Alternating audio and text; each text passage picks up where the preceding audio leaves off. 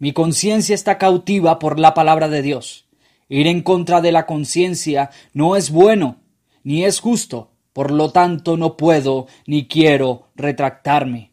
Esta es la hermosa respuesta de Martín Lutero a las preguntas que el obispo de Treveris, Johannes von Eck, le hizo en la dieta de Worms en 1521. ¿Son suyos los libros que llevan su nombre? Son míos, responde Lutero, y aún faltan otros más que también he escrito.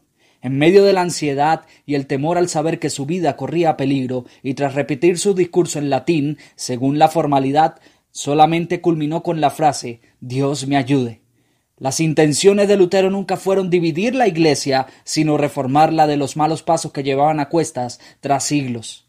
Pero ¿qué motivó a Lutero a enfrentarse con valor ante el Papa León X y al emperador? Lo que llevó cautiva su conciencia, la palabra de Dios. Las Sagradas Escrituras, a diferencia de muchos libros como el Corán, los Edas o los libros sagrados de la India, estas son inspiradas por Dios, como lo cita segunda de Timoteo capítulo 3, versículos 16 y 17.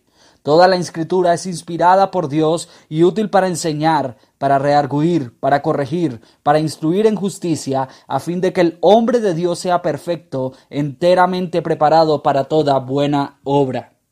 El carácter inspiracional de la Biblia nos lleva a creer que el autor de la misma es Dios. ¿Hombres la escribieron? Sí, pero siendo impulsados por el Espíritu Santo. Él les dio aliento, Él inspiró en ellos, Él plasmó las ideas para que en un periodo de 1700 años aproximadamente tuviéramos en nuestras manos la revelación especial.